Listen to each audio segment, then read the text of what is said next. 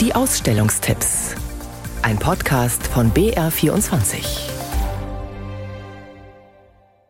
Soll man einem Stier ein rotes Tuch vor die Nase halten? Besser nicht. Tierisch-stierisches Verhalten ist allerdings auch den Menschen nicht fremd. Die Krone der Schöpfung verdeckt nur mit Mühe die zwei Hörner. Und so wie man im Konzernvorstand der Deutschen Bahn besser nicht allzu laut Klaus Weselski sagt und im Bildhochhaus kein Habeck-Fanshirt aus rotem oder grünem Tuch trägt, so verbietet es sich auch in einer Kulturredaktion Leon Löwentraut zu erwähnen. Das ist ein 25-Jähriger, der sich als Malerfürst begreift und aus Kunstkritikern regelmäßig die besten, weil bösesten Formulierungen herausholt. Auf wahllos grundiertem Hintergrund trägt Löwentraut mit der Tube Acrylkringel und Linien auf, farblich wild gemixt mit viel Gold und Pastell. Meistens erkennt man Köpfe, die ausdruckslos vor sich hinstarren. Löwentrauts Werke zelebrieren nichts als ein bisschen viel Dekoration, wie es der Modemann Wolfgang Job einmal ausdrückte. Schreibt die Süddeutsche. Dieser berüchtigte Selbstüberschätzer Leon Löwentraut nun erhält heute den Ernst-Barlach-Preis. Ja, tiefe Verzweiflung war dem Bildhauer Barlach nicht fremd, denkt man bei sich. Da ist es nur recht, wenn die Barlach-Gesellschaft sie zur Leitschnur ihres Handelns macht. Zum Glück gibt es einen Ausweg. Direkt nach Neumarkt in der Oberpfalz. Im Lothar Fischer Museum sind Arbeiten von Ernst Barlach selbst zu sehen. Der 1938 gestorbene Bildhauer war ein introvertierter Mann und wie jeder gute Künstler nicht vor allem an sich selbst interessiert, sondern an Größerem.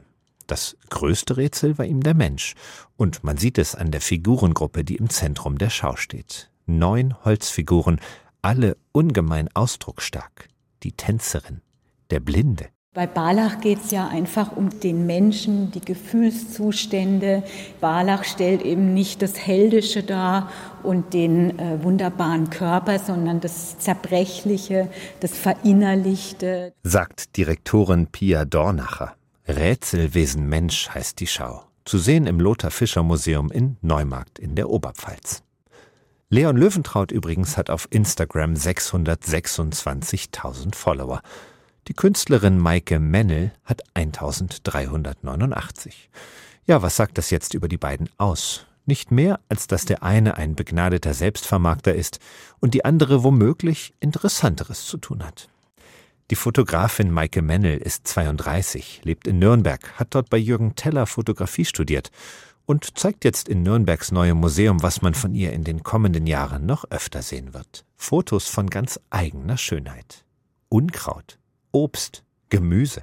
Ein in die Höhe geschossener Grünkohl sieht da aus wie eine Palme irgendwo, aber nicht in Nürnberg. Eine Birne wird zum Lebensraum für eine Gruppe Ameisen. Sagt man da Gruppe? Egal, die Fotos sind toll. Museumsdirektorin Simone Schimpf. Das, was wir hier sehen, sind Aufnahmen aus ihrem Garten, aus ihrer unmittelbaren Umgebung.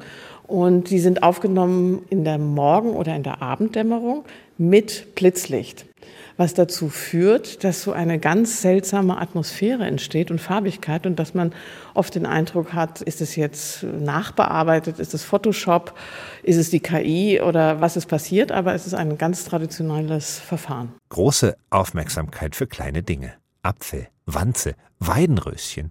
Fotos von Maike Mennel. Zu sehen jetzt im neuen Museum in Nürnberg.